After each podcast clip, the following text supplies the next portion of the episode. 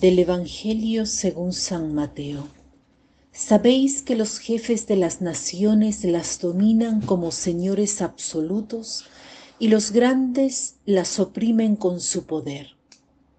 No ha de ser así entre vosotros, sino que el que quiera llegar a ser grande entre vosotros será vuestro servidor, y el que quiera ser el primero entre vosotros será vuestro esclavo de la misma manera que el Hijo del Hombre no ha venido a ser servido, sino a servir y a dar su vida como rescate por muchos.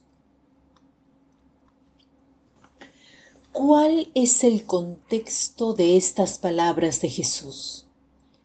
Jesús les había dicho a sus apóstoles que el Hijo del Hombre sería entregado a los sacerdotes, a los escribas, sería entregado y condenado a muerte, crucificado, escarnecido, flagelado, pero que resucitaría al tercer día. Los apóstoles no podían concebir un Cristo que no fuese libertador, incluso en el sentido político. Se imaginaban que el Cristo sería reconocido como Rey de todo el universo en cambio, Jesús habla de crucifixión, de condena a muerte. Inmediatamente después, la madre de dos de los apóstoles hace un pedido bastante particular a Jesús. Le dice, quisiera que mis dos hijos se sentasen en tu reino, uno a tu diestra y el otro a tu izquierda quiere gloria para sus hijos. Ella comprende que hay algo bello en el reino de este Hijo del Hombre y piensa en una gloria humana.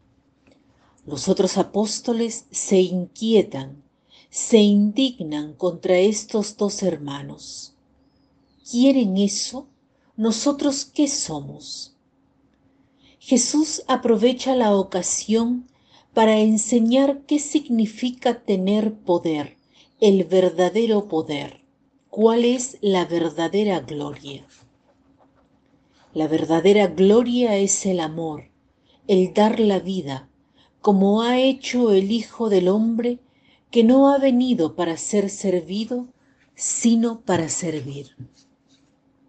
Recuerdo una frase de Chiara Lubich del movimiento de los focolares cuando explicaba el amor diciendo, el amor es servicio, es necesario abajarse, abajarse, abajarse. Algo difícil porque en nuestras relaciones, ¿quién quiere estar debajo? Queremos dominar, en las discusiones ser quien tenga la razón, tenemos dificultad para escuchar las razones del otro.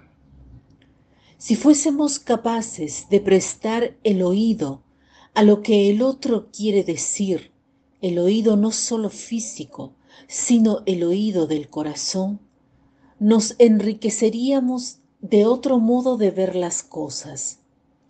Pero frecuentemente reducimos nuestras discusiones al poder yo soy más grande que tú. Pidamos la gracia de escuchar profundamente al otro, porque quiero amar, quiero dar la vida. Como conclusión, quisiera que recordemos esta frase. Amar es igual a servir. Amar es igual a servir. Que tengan un lindo día.